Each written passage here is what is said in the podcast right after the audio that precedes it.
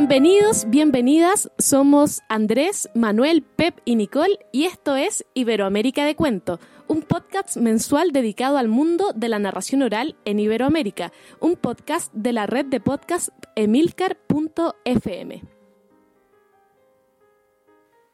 Bienvenidos y bienvenidas. Hoy damos comienzo al capítulo número 26 correspondiente al mes de marzo de 2021 este año que esperamos nos sorprenda de mejor manera que el 2020. Al menos desde Chile, de este lado del charco, estamos con las esperanzas puestas en la vacunación masiva para poder superar este virus y así poder volver a abrazarnos, a juntarnos y sobre todo poder compartir en torno a la palabra aquí los narradores ansiosos por volver a las funciones presenciales que sabemos que parece que ya los compañeros de España las están teniendo, aquí aún no, pero con todas las ansias.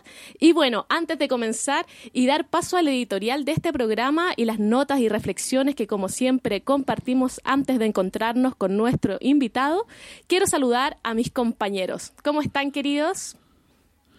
Hola, muy buenas. Pues bien, bien. Aquí Manuel desde Alcalá de Henares, Patrimonio de la Humanidad, cuna de Cervantes. Eh, estupendamente, estupendamente porque además, como muy bien has indicado, Nicole, eh, vamos poco a poco incorporándonos a las sesiones presenciales con y sin mascarilla. Hola, ¿qué tal amigos? ¿Qué tal Manuel, Andrés, Nicole? Pues aquí eh, yo muy feliz, me encanta el mes de marzo. Me encanta ya a mediados de marzo cuando empieza el buen tiempo, se empiezan a alargar los días. Soy como un lagartito que en cuanto hay un rayito de sol me pongo ahí eh, al lado de una pared y como que todo es bueno, todo es positivo, todo va mejor. Así que marzo, bien, bien, muy bien. Y más estando en Guadalajara, en la capital mundial del cuento contado. Hola, queridos compañeros. Acá Nicole al lado tuyo, como siempre, lo sabes, porque me estás viendo. Eh, bueno, acá en marzo ya se empiezan a caer las hojitas, así que vamos, vamos al revés. Pero bueno, con muchas ganas, como siempre, de compartir un ratito con ustedes. Y para este programa les tenemos sorpresas. Conversaremos con Marta Escudero, narradora oral mexicana residente en Barcelona y que ha sido y en realidad sigue siendo un tremendo aporte a la narración oral en Iberoamérica. Pero antes de poder disfrutar de esta charla, vamos con la editorial y con lo que nos traen para compartir nuestros compañeros.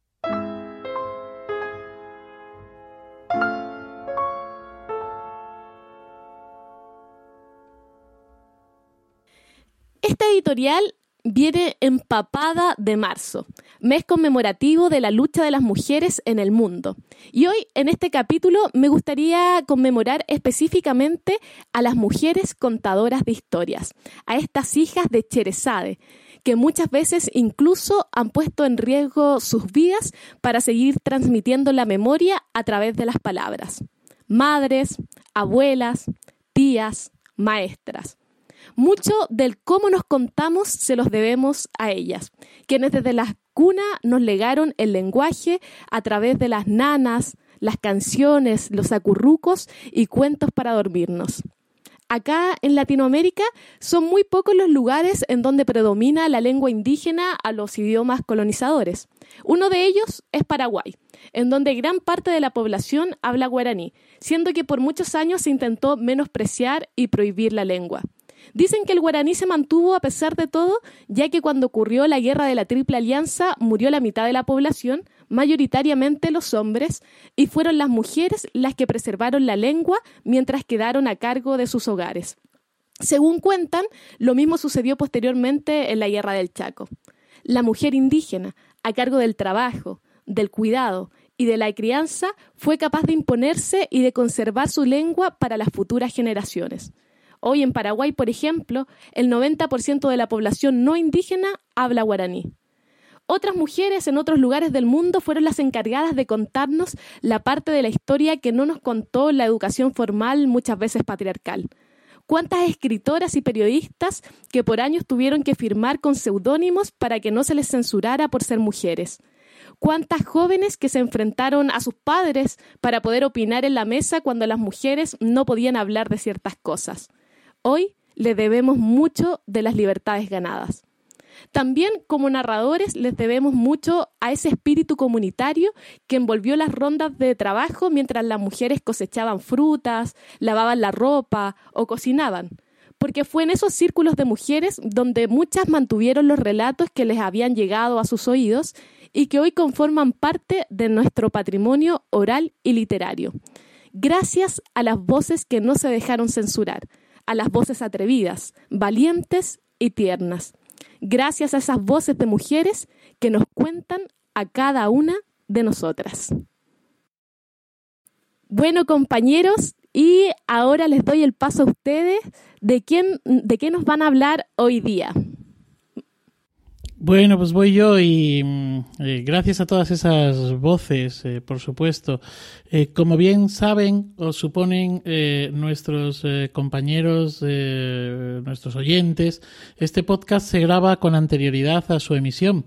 Este concretamente se está grabando justo después de un 11 de marzo, un día triste y para el recuerdo en esta ciudad en la que vivo, Alcalá de Henares.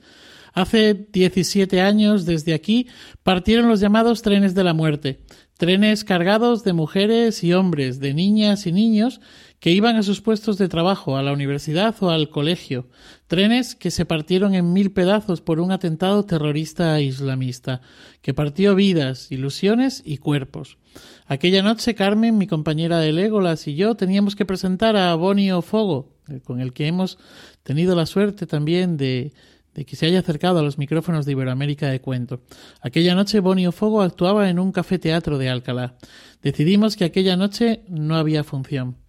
Le pedimos a, a Boni que viniera otro día, que aunque aquella noche podía ser una buena noche para la palabra, teníamos que parar. El cuerpo se nos había quedado huérfano del alma. Él lo entendió perfectamente. De hecho, casi lo agradeció, pues el reto que hubiera tenido era el más grande de su carrera. Aquella noche nos personamos en el café para explicar al público que acudiera que no había función. Fueron muy pocos los que pensaron en encontrar un refugio o un alivio en los cuentos. Fueron muy pocos los que acudieron hasta allí. Todos entraban con cautela, con la mirada triste y el cuerpo encogido. Aquella noche nos abrazamos con desconocidos. Diecisiete años después nos queda el recuerdo y la necesidad de construir desde la palabra con la palabra, desde el cuento y con el cuento, un mundo mejor. Muchas gracias Manuel, muchas gracias Nicole, magníficos los dos. Yo voy a eh, hacer un quiebro así importante y me quiero marchar ah, un poquito más lejos de este tiempo, del aquí de la ahora. Me voy a ir hasta la Grecia clásica, si os parece bien. Durante miles de años, con el lenguaje complejo, eh, llegó esa memoria oral que preservaba los textos importantes. No era una memoria estática, era una memoria que eh, tenía un movimiento. La gente contaba historias y esa, el público escuchaba, esas historias iban cambiando cada vez y se iban adaptando según iban contándose, según iban escuchándose, según iban pasando los años, se iban adaptando a los nuevos tiempos, a las nuevas circunstancias. Pero hace 5.500 años, apareció la escritura. Y la escritura fue considerada como mm, el refugio pertinente y adecuado para la memoria. Y todos esos textos de memoria oral que se iban preservando y al mismo tiempo se iban adaptando y cambiando, ¿eh? se fijaron por escrito. Y entonces dejó de haber ese diálogo entre lo que era la memoria colectiva, entre lo que eran las historias, los cuentos, los mitos, las leyendas, las leyes, eh, los hechos relevantes de aquel grupo, eh, dejaron de existir ese diálogo con el momento y con el pasado, y quedaron fijados. Y es apenas dos mil años después de la aparición de la escritura cuando Platón empieza a criticar esto y él dice que no puede haber en su república ideal poetas, pues los poetas eran los que preservaban con esas estructuras esa memoria que quedaba fijada y que ya no había forma de moverla. Exactamente lo mismo, 2500 años después, nos ocurre aquí y ahora a nosotros con los cuentos de tradición oral.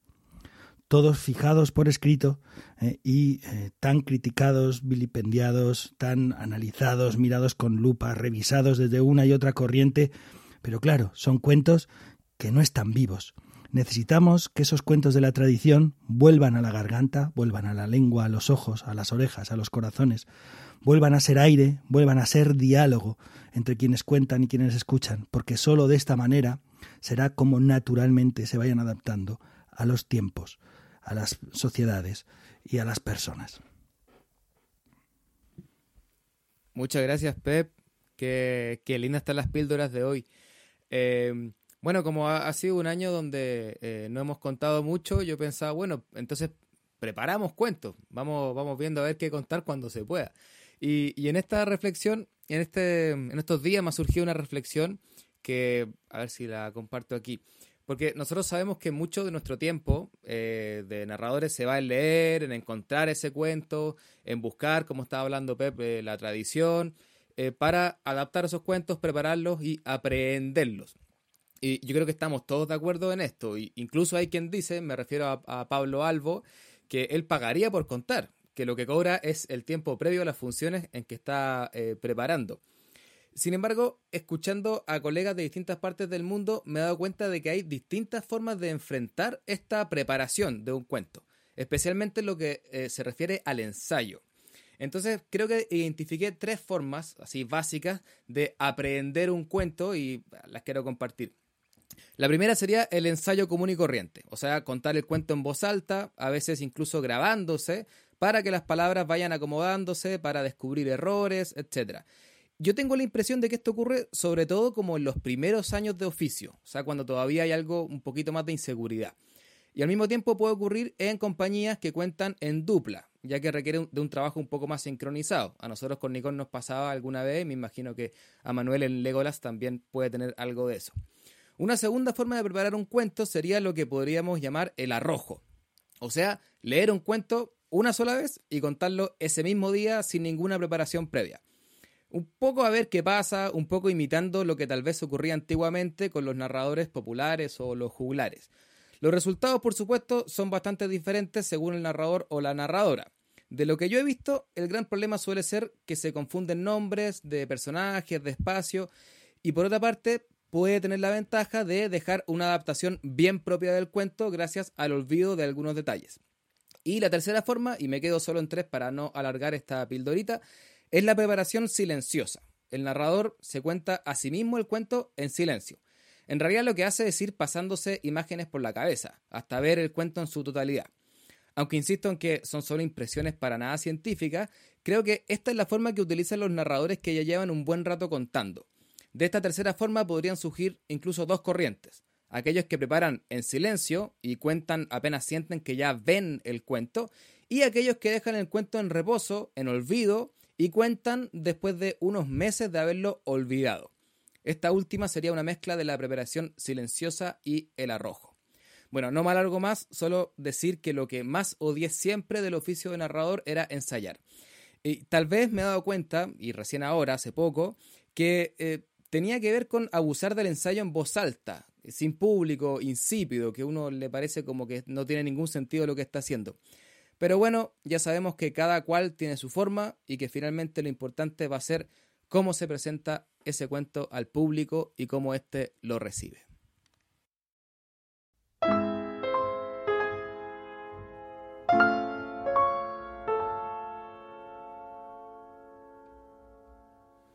Bueno, muchas gracias compañeros a cada uno por sus píldoras, eh, tremendos análisis, reflexiones. Y ahora después de, de estas conversaciones, ahora sí es el momento de dar paso a nuestra invitada, Marta Escudero. Bienvenida, Marta. Hola, ¿qué tal, Nicole? ¿Cómo estás? ¿Cómo están, compañeros? Un beso, Andrés, Pep, Manuel, guapos. Hola, ¿qué tal? Qué alegría verte, qué alegría escucharte. Aquí muy contentos, Marta, de tenerte. Y antes de dar paso a la conversación, quiero aquí leer la semblanza de Marta. Nació en Ciudad de México. Desde el año 1993 radica en Barcelona dedicándose a la narración oral. Su repertorio se nutre de mitos, cuentos y leyendas tradicionales y de relatos y cuentos de autor. Narra para todos los públicos, en algunas ocasiones acompañando la narración con música y canciones. Desde 2015 co-dirige y programa el ciclo Dit temporada de espectáculos de narración oral en Barcelona. Fue programadora y directora del ciclo de cuentos para adultos, Contes y Contos del Harlem Jazz Club de Barcelona desde 1997 hasta 2018. 21 años en total. Dirigió las seis ediciones de Un Río de Cuentos, Encuentro Internacional de Narradores Orales en el Pirineo. Dirigió y condujo un programa de radio dedicado a los cuentos, a los narradores de cuentos y al arte de narrar. Ha participado en diferentes festivales, ciclos y maratones de narración oral en la mayoría de las comunidades de España y en Portugal, Francia, Andorra, Brasil y México. Ha publicado cuatro adaptaciones de cuentos en la colección Contes de Tots Colors, tres cuentos originales en la revista Viewer en Familia y diversos artículos de reflexión sobre el hecho narrativo.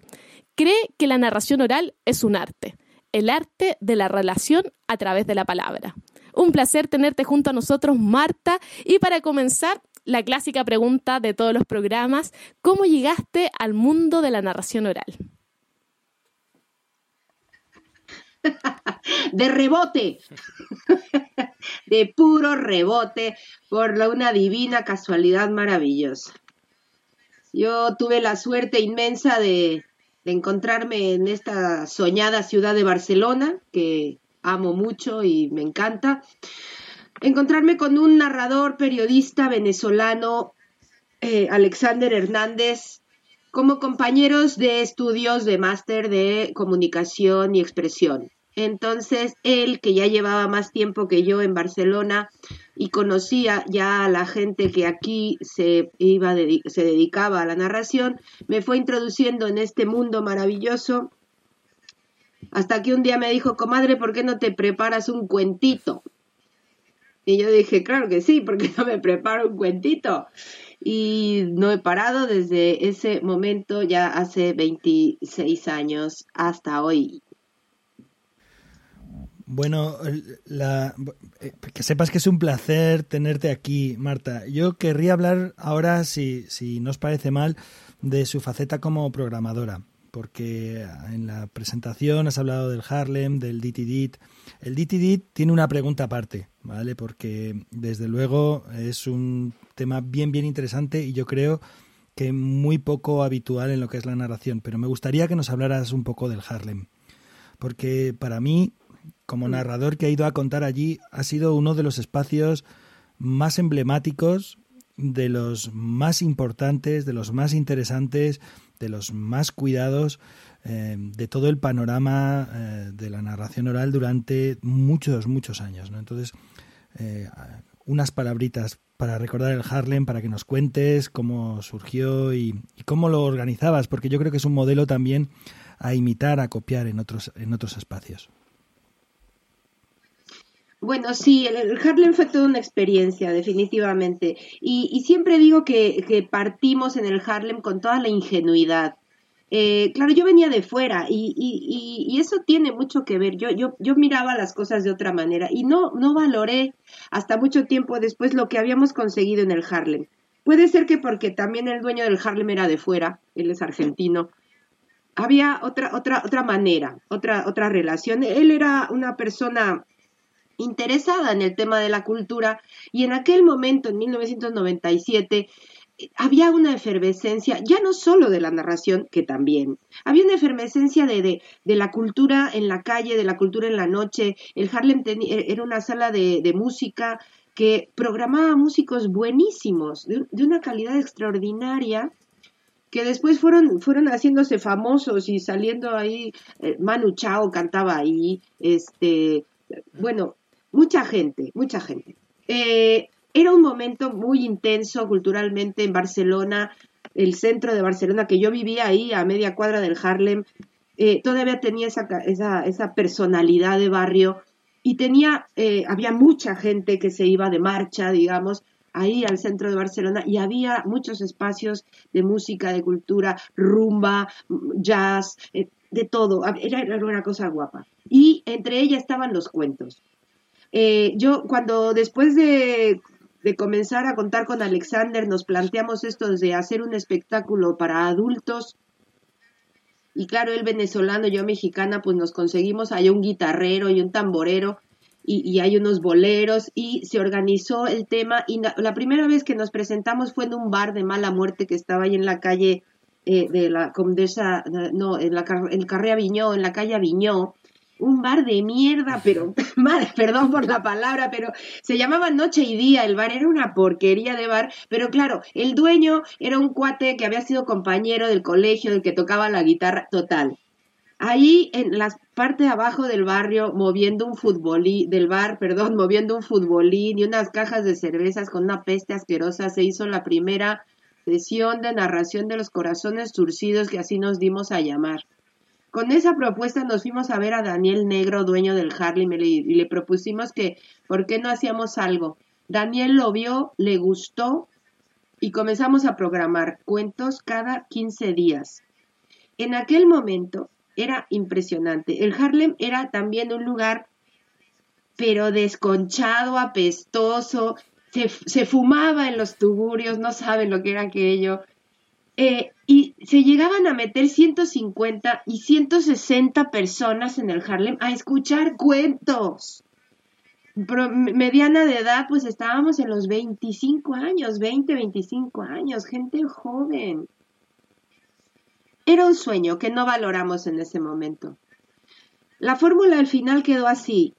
Eh, programábamos, programaba una vez por semana una propuesta diferente aún no teníamos o, no, yo no, no tenía en mi cabeza aquello de qué era lo que estaba haciendo. Si era un espectáculo, si era una cosa cultural, si era qué era. Era, era, una, era una efervescencia. Y cada semana había una narradora o un narrador diferente o una propuesta distinta en grupo, porque había grupos en aquel entonces. Y la gente acudía, pero así, en masa. E, e, era increíble lo que pasaba. Al cabo de dos o tres años eso fue cambiando. Puede ser que también por la inexperiencia en cuanto a llevar una programación, no cuidara yo suficiente los detalles de quién iba a contar, pequeño detalle, y había gente con muy buena intención pero con un mal hacer, ¿qué vamos a decir? Y el público es el público, y siempre ha reaccionado a lo mismo. O sea, si no les gusta, no dicen que ese narradora, narrador o narrador es malo, dicen que la narración es un rollo y no vuelven. Entonces también pagué ese, ese pecado, ¿no? De aquí que venga a contar todo el mundo.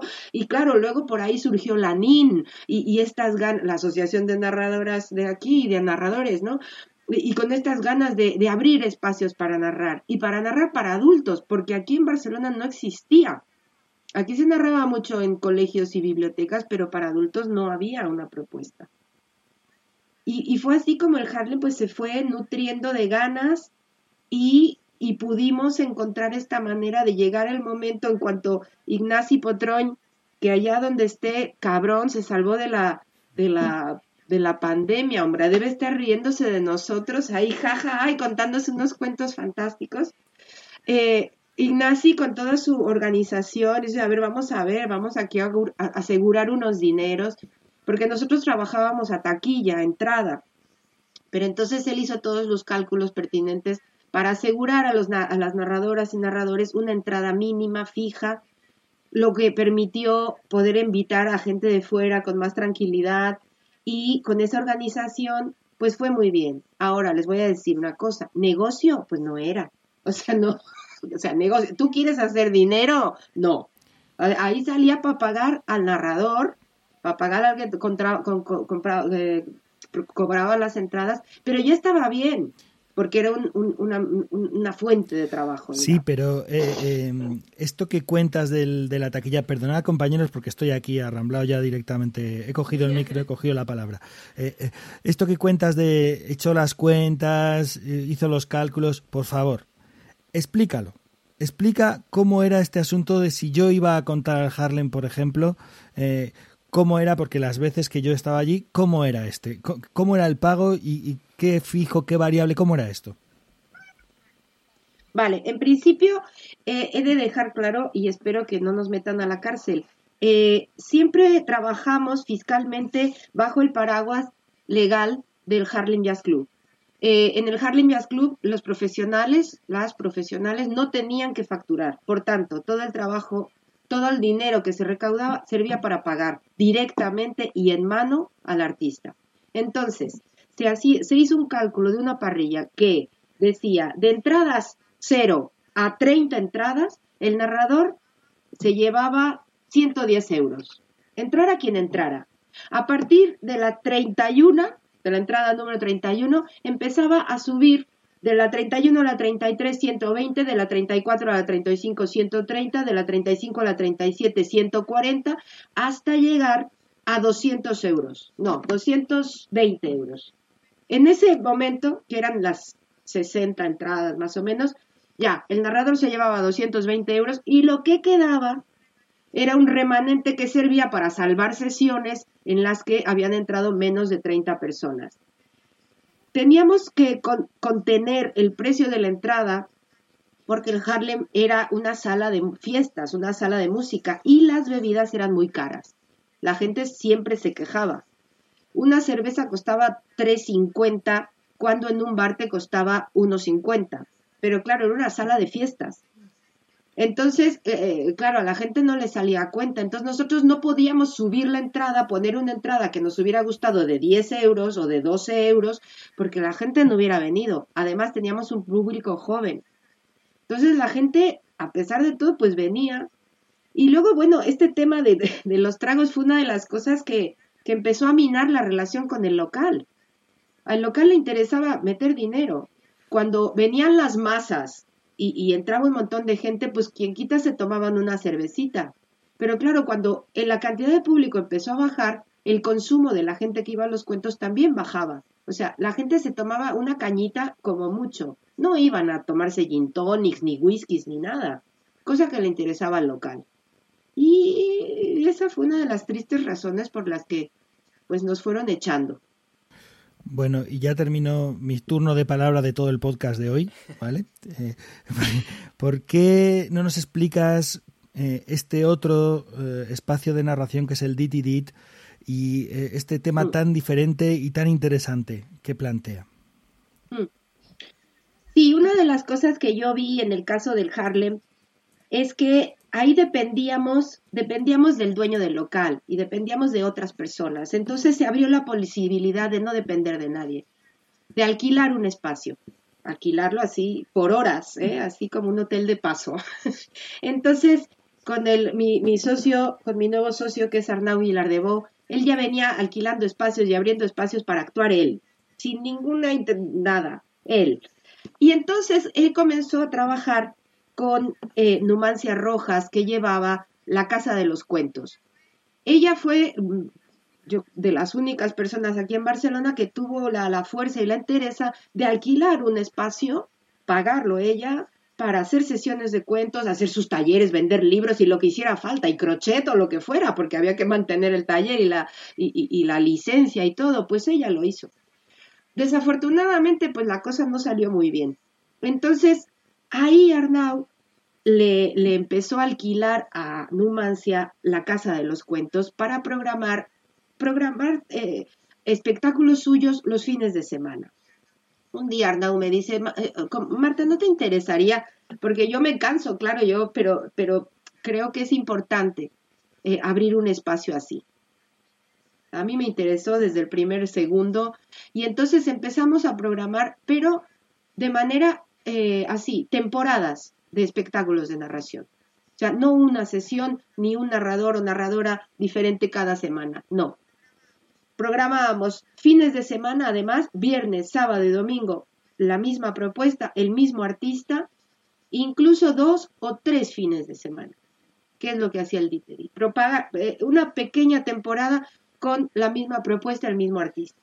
Estuvimos trabajando en la Casa de los Cuentos muy bien, eh, y aquí el trato económico con el artista se parece más al trato con, con, las salas de teatro. Aquí vamos a taquilla. Aquí vamos a taquilla. Eh, y es complicado asegurar un fijo porque no tenemos nosotros una base económica como para asumirlo. Eh, estamos vendiendo las entradas en, plata, en la plataforma esta de tan conocida de Atrápalo, que a mucha gente no le gusta porque el público tiene oportunidad de opinar.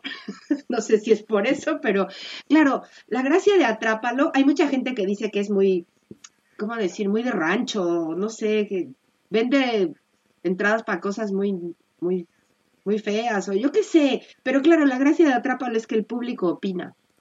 Y ojo, ¿eh? nosotros e, es, que es, es como si el, público le vendiera al público lo que estás tú eh, ofreciendo. Y a nosotros nos ha ido muy bien Atrápalo. La gente ha venido, comienza a venir por Atrápalo. Nosotros ya al final, antes de que tuviéramos que suspender, estábamos trabajando casi con todas las entradas reservadas, lo cual era genial, porque sabías que el espectáculo ya estaba vendido. Y, y, la voz iba, iba, se iba llenando, se iba pasando pues por esta plataforma. Eh, siempre nos quedamos cortos de utilizar las, eh, las plataformas, o sea, los, todas las redes de ahora, los Instagrams y todo esto, somos torpes, somos mayores o somos flojos, ¿no? Eh, pero sí es cierto que ahora se, se, mueve de otra manera la publicidad, que es otra de las cosas importantísimas que nos falta siempre a las narradoras y a los narradores, saber vender eh, el trabajo en los medios, o sea, cómo lo vendes, cómo lo ofreces, qué título le pones a tu espectáculo, qué, qué, qué reseña escribes para que la gente diga, hostia, qué interesante, voy a irlo a ver.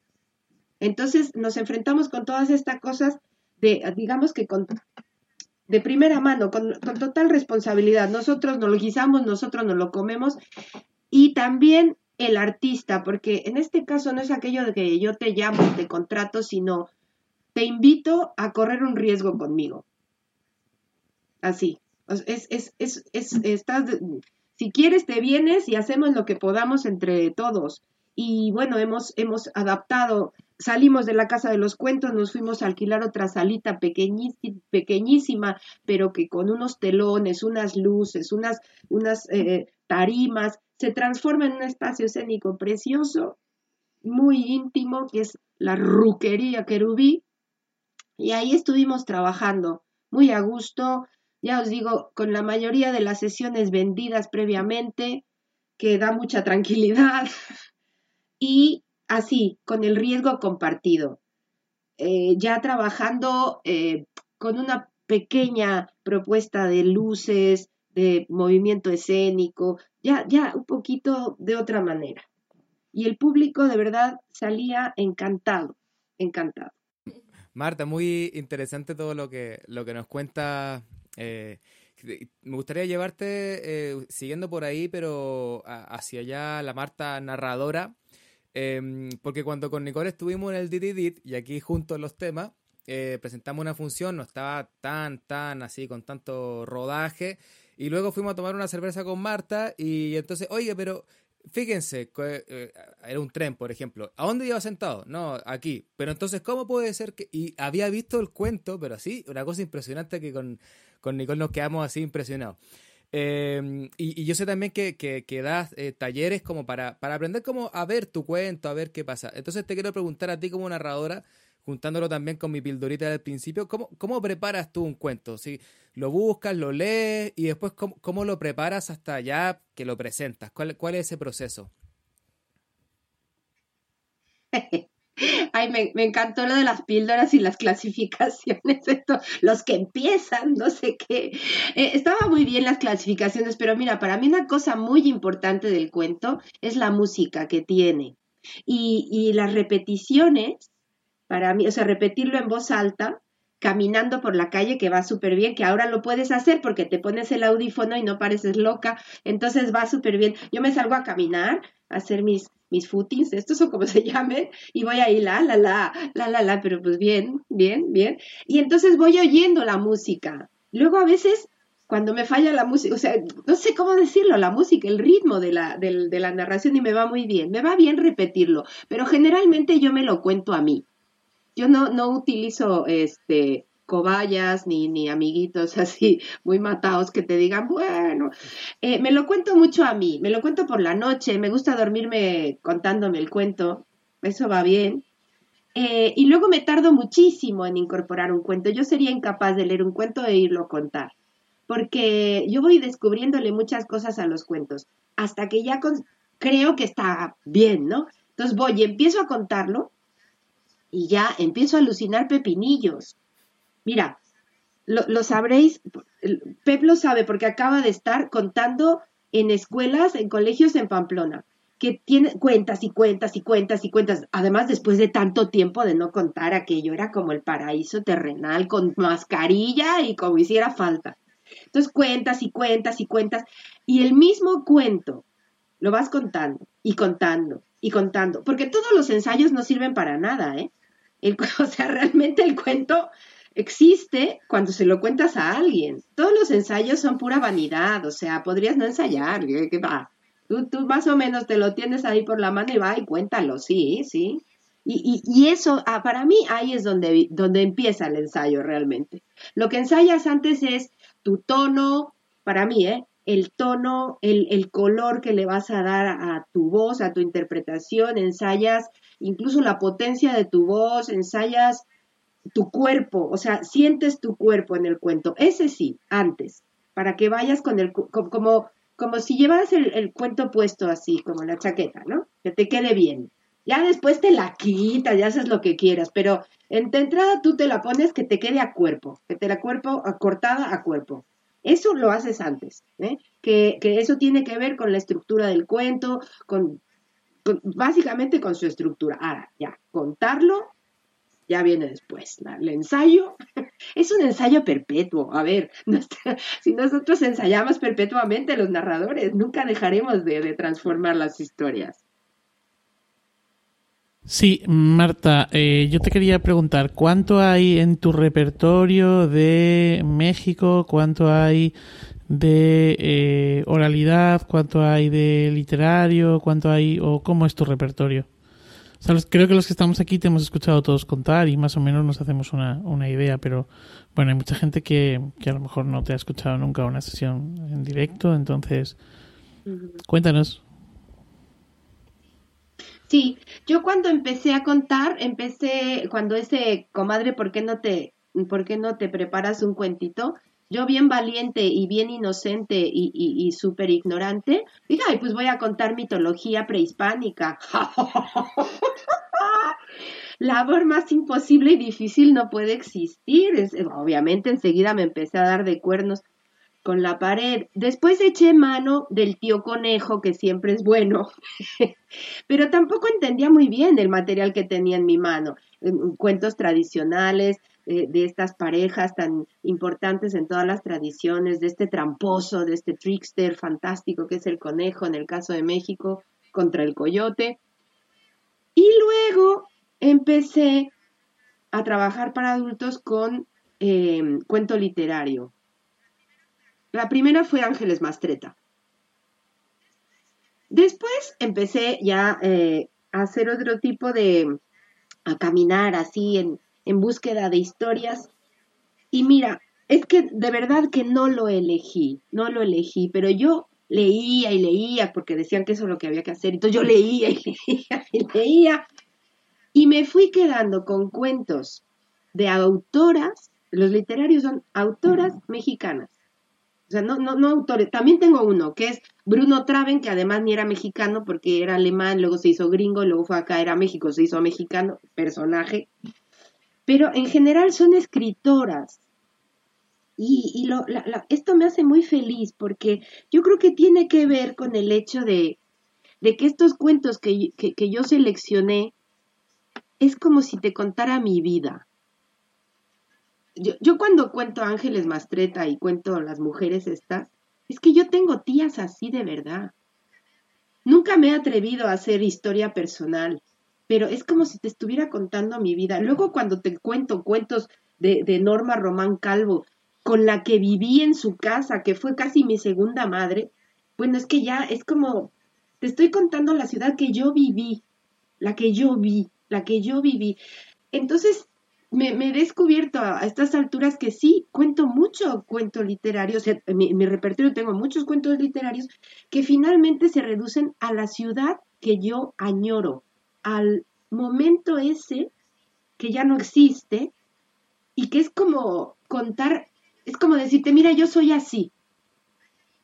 Hay ahí una tranquilidad, o sea, yo me siento tranquila contando eso.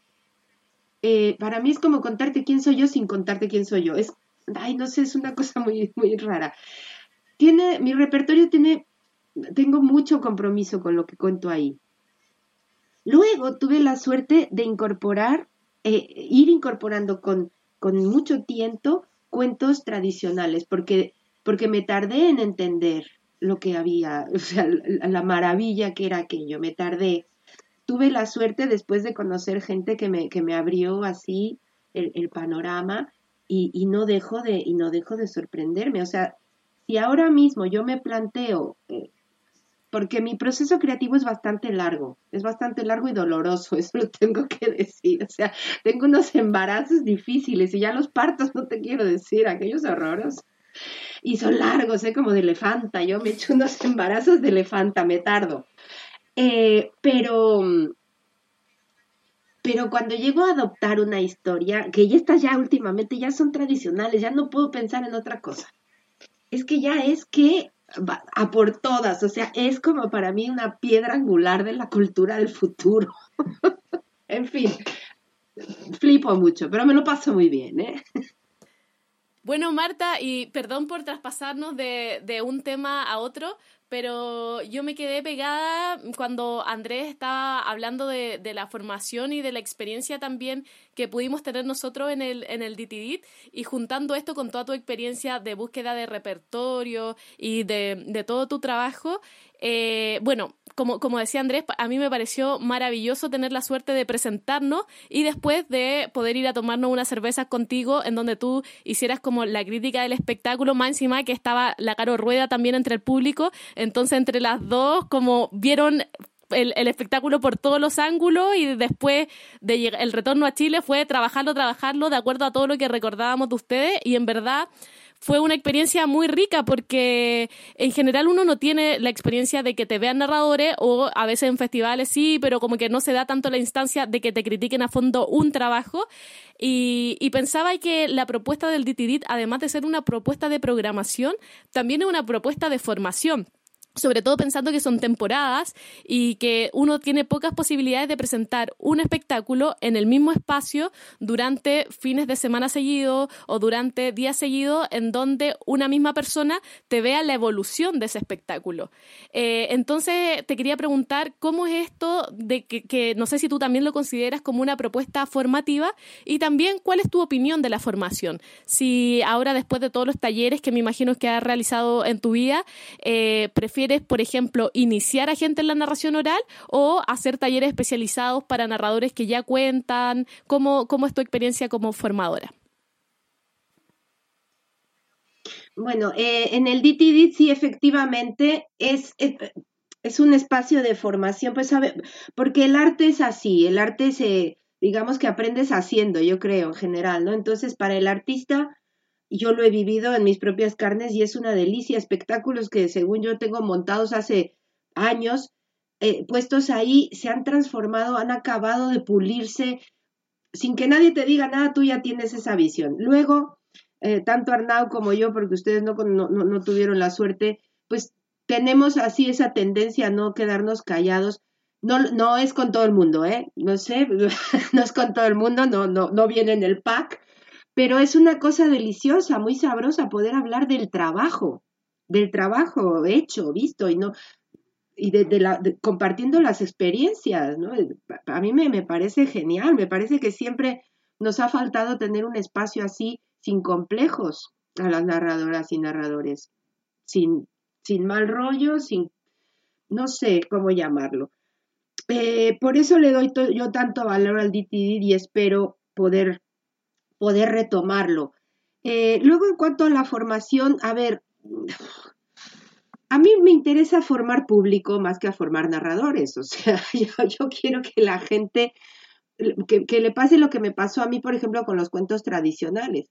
Darle claves a las personas para que los para que los disfruten cada vez más, por ejemplo, ¿no? Es como cuando vas a una visita a una catedral gótica y si tú vas solo y no sabes nada del gótico, dices, ay, qué bonito, qué lindo. Pero si vas con alguien que te da algunas claves sobre el arco no sé qué y el contrafuerte no sé cuál, ah, ya se, multiplica la experiencia. Entonces a mí me interesa mucho, eh, digamos, en cuanto a formación, no trabajar como en talleres, digamos, pero sí trabajar en espacios eh, de narración donde le digas, donde estés muy cerca del público. Y esto yo lo puedo hacer eh, en el marco de la Asociación de Narradores, de la NIN. Eh, ahora no podemos hacer gran cosa, pero ahora tenemos una sede, tenemos un espacio físico donde se puede actuar, donde puedes convocar público, tenemos un montón de proyectos esperando a que pueda venir la gente, sesiones dedicadas a niños de, de, 12 años, eh, en fin. Porque yo creo que es, es, una experiencia que se vive. Ahora, para el narrador de la narración, para el profesional de la narración, Creo que la formación de la narración, ya que no tenemos unas escuelas así formales, tiene que pasar por lo que era el taller, el taller del escultor, el taller del pintor. Es, es píntame aquí unos angelitos que yo ya pinto a la Virgen. es esta, es esta compañía que haces, eh, eh, estos caminos juntos que haces con otro narrador que está empezando a caminar. Esa era, por ejemplo, la idea del proyecto de, del paso a paso, paso a paso, que hicimos vuelvo a citar al, a, a, Ignacy Potroy. Cuando yo le propuse este proyecto, Ignacy, él me dijo que estaba loca. Al final, este, dijo, bueno, probamos. Y funcionó, fue un proyecto muy bonito. Eran siete sesiones, siete sesiones a lo largo de no más de un año, en el que, eh, digamos que transitábamos el, camino de eh, escoger un cuento, trabajando cuento tradicional, ¿eh? desde escoger un cuento hasta ponerlo en escena pasando por utilizar el equipo de sonido, diseñar un flyer y un cartel, definir un, vestuario, eh, pensar en iluminación, movimiento escénico, todo eso. Además de análisis simbólico, estructural, ta, ta, ta, ta, ta, ta, del cuento. Fue una experiencia genial. Fue una experiencia genial que, bueno, pasó y ya se archivó, pero a mí la formación para narradores me interesan estos caminos. Y, me, interesa más eh, formar, digamos, al público. Marta, em, me quedé pensando todo este tiempo, aunque te estaba escuchando, en, la presentación que hizo Nicole, donde decía que Marta Escudero cree que la narración oral es un arte. Eh, ¿Podrías explicar por qué es un arte? ¿Qué significa que la narración oral sea un arte y no otra cosa? Eh, de dónde sale esta afirmación, que sería bonito escucharte. Tú quieres que a mí me dé un patatus, ¿verdad, hijo mío? Bueno, allá vamos. ¿Por qué la narración es un lenguaje artístico? Uno, porque requiere de que aquel que la practica ponga su vida en ello. No un rato, no, su vida. Ponga todo su talento y toda su dedicación. Además es algo que impacta o influye no en el pensamiento, no, en la emoción de aquel que lo recibe y aquel que lo practica. Este, este, este, digamos, eh, esta, este estante, este, este, esta caja, es la caja del aire, este, este marco, gracias, ¿no? Es, es, la, es la caja, es donde se mueve el arte, se mueve en la emoción, se mueve en aquello que nos hace seres humanos, una, la narración, para mí, una narradora, un narrador no puede existir, por ejemplo, si no, si no es una persona honesta y una persona que, que sufre y goza de su trabajo. Entonces, son cosas que nos emparentan con, con aquello que mueve el arte. No, no mueve una fábrica ni, ni, grandes estructuras ideológicas, no, es el arte. Para mí, eh, moverse en la emoción, moverse en aquello más profundo, son los lenguajes, eh, eh, son los caminos del arte. Por eso la narración para mí claramente es una expresión artística y por eso la narradora y el narrador es un artista. Pues, pues qué interesante, interesante esto que cuentas, sí, sí, totalmente de acuerdo contigo. Marta, has citado en alguna que otra ocasión de esta charla eh, Anin. ¿Nos cuentas qué es Anin? Claro que sí. La ANIN es la Asociación de Narradoras y Narradores, en catalán ANIN de Narradoras y Narradors, o sea, es igual, eh, que se creó hace más de 20 años eh, con la intención de difundir eh, la narración oral, básicamente, ¿no? no es una asociación profesional, aunque dentro de ella pues hay narradores de todo tipo, narradoras profesionales, ocasionales, incluso personas que no narran. Pero la intención o el interés de la NIN era eso, crear una, una, una respuesta, una reacción social favorable hacia el hecho de la narración oral. O sea, que el público reconociera, ah, mira, es una narradora, no un cuentacuentos. Otra cosa. Eh, es una asociación, eh, pues eso, como, como son las asociaciones sin ánimos de lucro y estas cosas, ¿no? En lo que, en donde las cosas se hacen donde buena, cuando buenamente se pueden hacer. E, es que es así. Entonces, claro, mira, yo supongo que soy una matada porque he estado, he estado, en la junta de la asociación. Me he salvado dos años, pero los otros 18 he estado. pero es que me gusta mucho, me entusiasma porque se pueden hacer cosas muy bonitas. Mira, hay proyectos, hay, hay momentos difíciles como es este. Las personas todas estamos preocupadas por nuestra supervivencia yo lo entiendo perfectamente y, los profesionales estamos sufriendo pues porque no tenemos trabajo o, nuestro trabajo es cada vez más difícil. Pero claro, si no tenemos quien nos escuche en cualquier lado, en el barrio donde está la, la sede de la asociación, pues mal, mal vamos. Así que no podemos dejar de lado estas posibilidades de seguir contando en la calle, en, la sede de la asociación, con proyectos de, lo que haga falta. Y entonces la asociación de, narradores va a contar a las prisiones, va a contar al, hospital oncológico, va a contar a,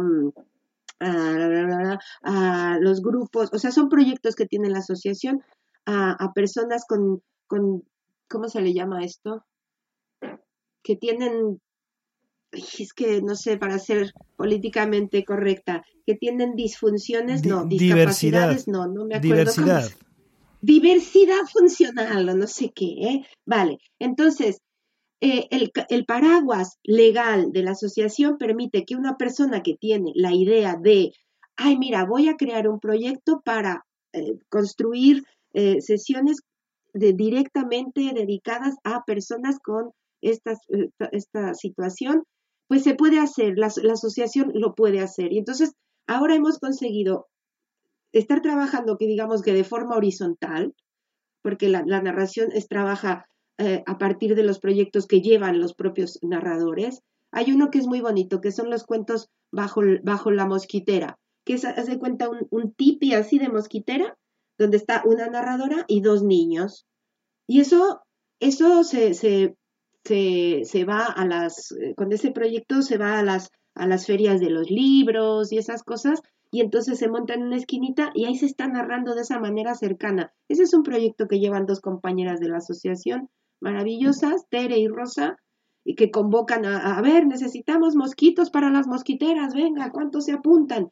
Y así es como vamos.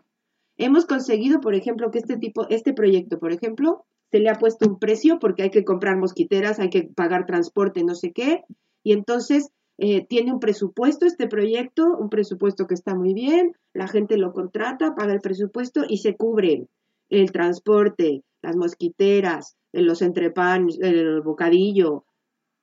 Está súper bien, la gente se reúne eh, previamente, se ponen de acuerdo, comparten, ese día están todo el día ahí, está muy bien como proyecto social, entre narradoras y narradores y luego la manera de llevar la narración al público. Y entonces la narración, la NIN está trabajando de esa manera. Ah, estos momentos son difíciles, pero bueno, tenemos muchas ganas. Ya tenemos un proyecto ahí metido en, en unas becas que va a dar Barcelona, a ver si es cierto que se nos hace. Y, queremos seguir contando, queremos seguir contando. Muchas gracias. Oye, mira, ya que has hablado del tema este de los presupuestos, etcétera, etcétera, eh, ¿cómo ves el tema de los cachés, no? ¿Cuál ha sido un poco la evolución que has visto ahí en Barcelona, en el resto? Eh, porque la sensación que yo tengo es que si hay dos eh, ciudades, las comunidades a lo mejor no tanto, no lo sé, no me atrevería a decirlo tanto, pero si hay dos ciudades que maltratan económicamente eh, a los narradores, son precisamente Madrid y Barcelona. Mm. Sí, sí, es, es una pena. Yo, e, es que en algunos lugares me ofrecen menos dinero del que cobraba hace 25 años. Dices, perdona, no puede ser, o sea, ¿qué está pasando? Pero mira, yo ahí voy a ser muy crítica. Aparte de la situación de cómo se ha recortado la cultura, ¿eh? Yo creo que las narradoras y narradores no nos hemos sabido dar nuestro lugar como artistas.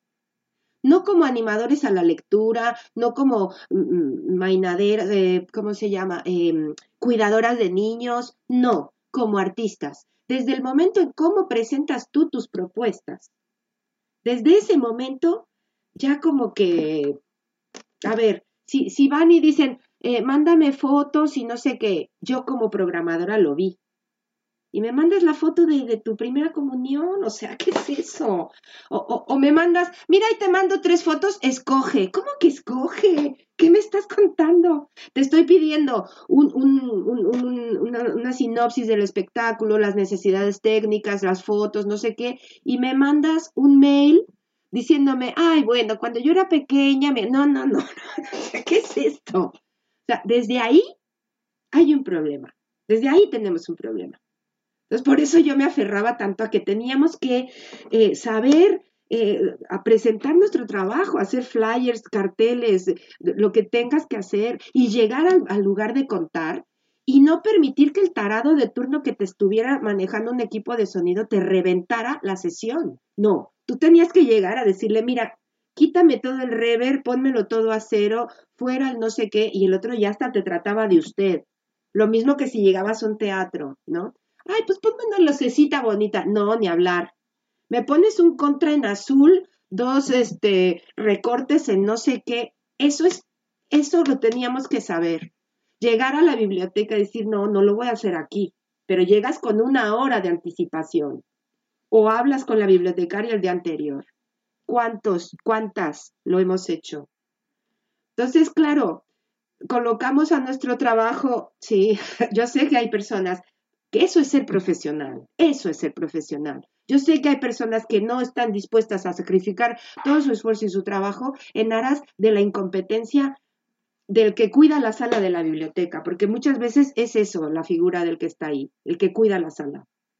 Entonces, tenemos que tener control y, exigir las condiciones de nuestro trabajo, pero claro, tenemos que tener la, la categoría suficiente y sabemos, compañeras y compañeros, que eh, lamentablemente nuestro oficio es, de un gran intrusismo. O sea, si las, si las personas van, se toman un curso de 20 horas y ya les dicen, no, sí, tú ya, vete, vete a contar por ahí, claro. Y van y cuentan gratis además. Totalmente de acuerdo. Amén a tus palabras.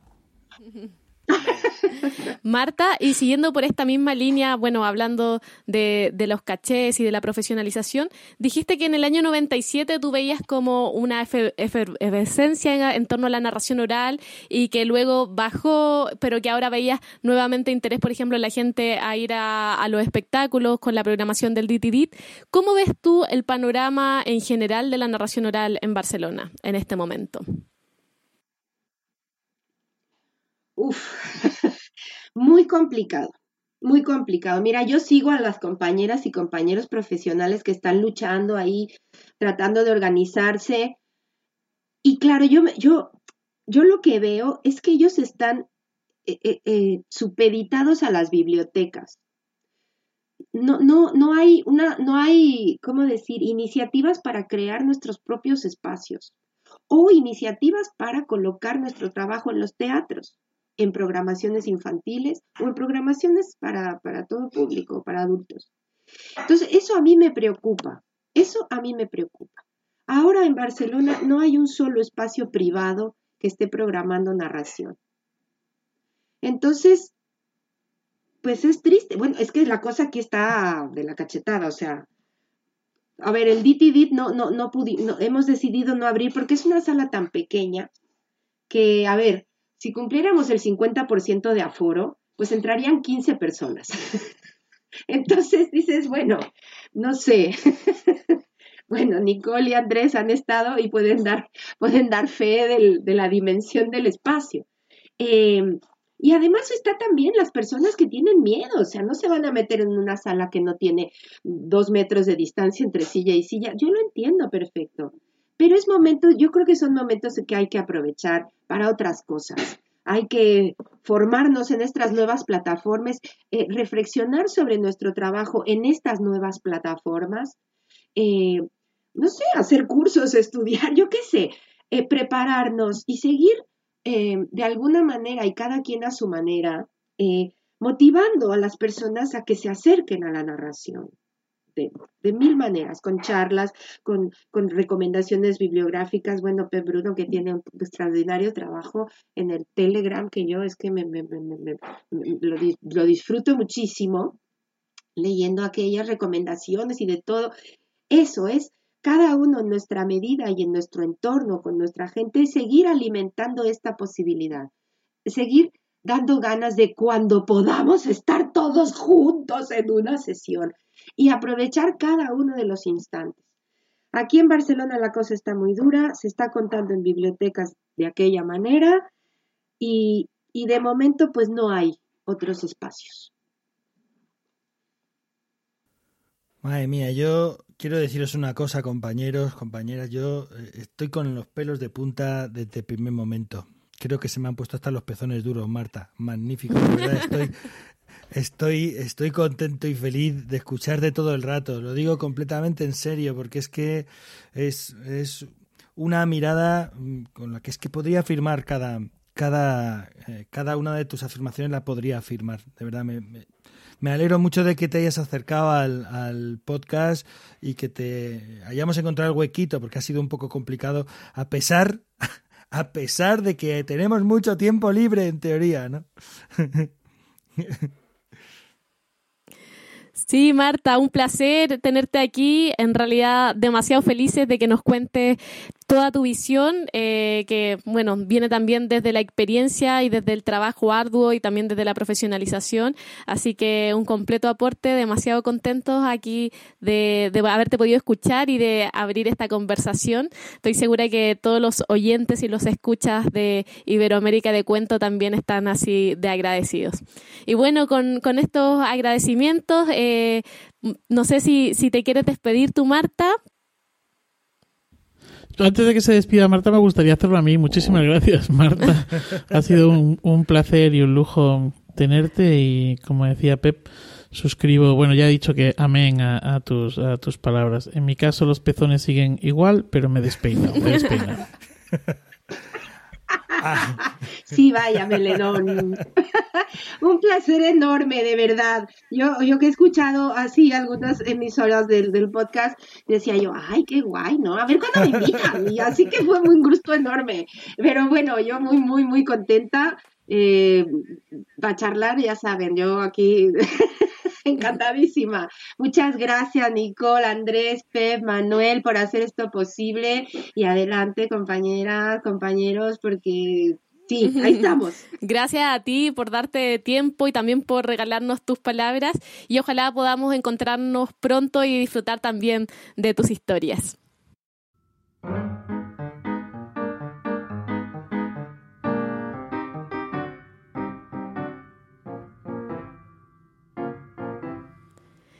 Gracias compañeros por este sexto programa de, la temporada 2021 de Iberoamérica de Cuentos. Eh, les dejo la palabra para que nos despidamos. Manuel. Bueno, pues eh, nada, un placer auténtico. Ya sabéis que este es uno de los momentos del mes que más ansío y que más disfruto. Y si encima pues tenemos invitados como la de hoy que nos, nos dan así un revolcón, un buen revolcón, pues eh, mucho más. Así que nada, hasta la próxima desde Alcalá de Henares, eh, capital de Cervantes, Patrimonio de la Humanidad. Bueno, muchas gracias también, compañeros, compañeras, eh, a Marta que ha venido hasta aquí. Eh, siempre un gusto encontrarse, compartir. Eh, y además siento que nos vamos con, con mucho acuerdo hoy día con Marta y, y, también con algunas lecciones que siempre está bueno estar recordando, que no se nos olviden alguna, algunas cositas. Y bueno, esperando el próximo podcast, esperando que nos puedan vacunar, aunque claro, por nuestra edad y por ser cuentacuentos somos los últimos en la fila de espera, pero algún día esperamos que nos, nos vacunen y entonces nos podamos encontrar eh, físicamente, quizá este año, el próximo. Un abrazo. Bueno, Nicole, Andrés, Manuel, Marta, muchas gracias también. Yo sabéis que soy un junkie del podcast y siempre, siempre disfruto estos, estos ratitos. Y yo me voy ya para todo el día o estos dos o tres días seguidos, ya me voy con el corazón henchido de palabras. Un abrazo y hasta el mes que viene. Gracias compañeros, gracias a la invitada aquí también despidiéndome desde Santiago. Siempre un placer la grabación. Eh, espero que también la puedan disfrutar ahí todas las personas desde sus casas, sus automóviles o de donde nos sintonicen. Dije que era el sexto programa 2021, pero ahí fue un error mío, tercero mes de marzo. Así que muchas gracias por mantenerse después de todos estos capítulos, eh, seguir con sus orejas ahí activas para poder escucharnos. Les recordamos que esto es Iberoamérica de Cuento, un podcast mensual dedicado al mundo de la narración oral en Iberoamérica, realizado por Manuel Castaño de Legolas Colectivo Escénico desde Alcalá de Henares, Pep Bruno desde Guadalajara, España, capital mundial del cuento contado, y Andrés Montero y Nicole Castillo, quien les habla de la compañía La Matriosca desde Santiago de Chile. También les recordamos que Iberoamérica de Cuentos forma parte de la red de podcast de emilcar.fm y pueden consultar y comentar todos nuestros contenidos en las plataformas más importantes de podcasting y en emilcar.fm slash de cuento donde ahí pueden tener acceso a nuestras cuentas en Twitter y también en Facebook. Gracias J como siempre por tu labor indispensable ahí tras de cámara y los mandos técnicos por hacer esto posible y que se escuche de calidad. Gracias Joan también por la música de todos los programas y gracias a todos y a todas quienes nos escuchan por hacer esto posible.